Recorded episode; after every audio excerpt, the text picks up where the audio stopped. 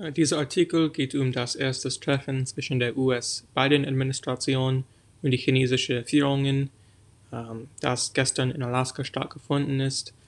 Die zwei Mächte haben über Themen wie Handelspolitik, Hongkong und Cyberangriffe auf den USA gestritten.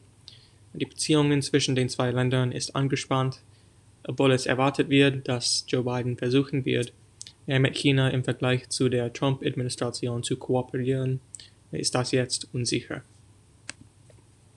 Dieser Artikel ist von Deutsche Welle und sie heißt Konkur Konkurrierende Supermächte im Dialog. Es ist das erste ranghohe Treffen zwischen der neuen US-Regierung und Chinas kommunistischer Führung und gleich zum Auftakt wurde Klartext gesprochen.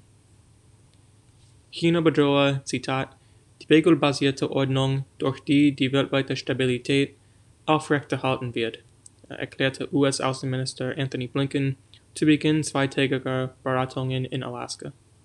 Er werde die große Besorgnis der Regierung in Washington wegen des chinesischen Umgangs mit den Uiguren in Xinjiang ansprechen, kündigte Blinken an.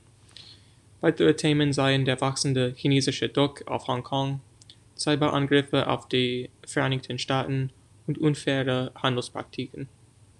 An den Gesprächen in Anchorage nehmen der höchst, höchste Verantwortliche der Kommunistischen Partei Chinas für die Außenpolitik, Yang Jiechi, der in Pekings Machtapparat untergeordnete Außenminister Wang Yi und der Nationalsicherheitsberater von US-Präsident Joe Biden, Jake Sullivan, teil. Das Weiße Haus hatte darauf bestanden, dass das Treffen auf amerikanischem Boden stattfindet. Kalter Krieg-Mentalität Sullivan betonte, die US-Regierung wolle keinen Streit mit China. Sie werde aber, Zitat, immer für unsere Prinzipien eintreten, für unser Volk und für unsere Freunde.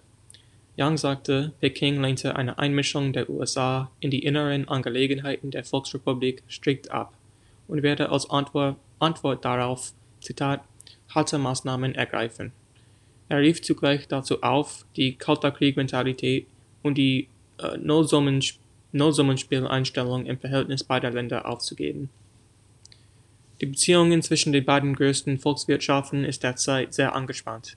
Biden ließ bislang nicht erkennen, dass er auf die chinesischen Führung freundlicher zugehen könnte als sein Vorgänger Donald Trump.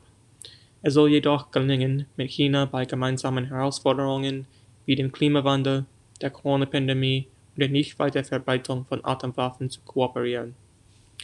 Zitat, unser Schwerpunkt liegt darauf, eine ehrliche Diskussion zu haben, Themen anzusprechen, wo wir Bedenken haben und nach Wegen und Orten zu suchen, wie wir zusammenarbeiten können, sagte Biden Sprecherin äh, Jen Psaki. China spricht von frostigen Gesprächen.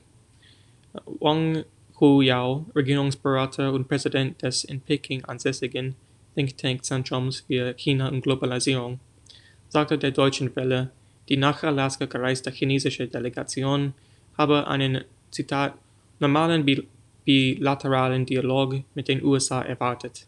Sie hätte sich dann aber gegen verbale Angriffe bei Themen wie Handel, Menschenrechte und Corona verteidigen müssen, kritisierte Wang. Dass China Freiheit und Demokratie befürworte, sei bei den Gespräch Gesprächspartnern nicht angekommen.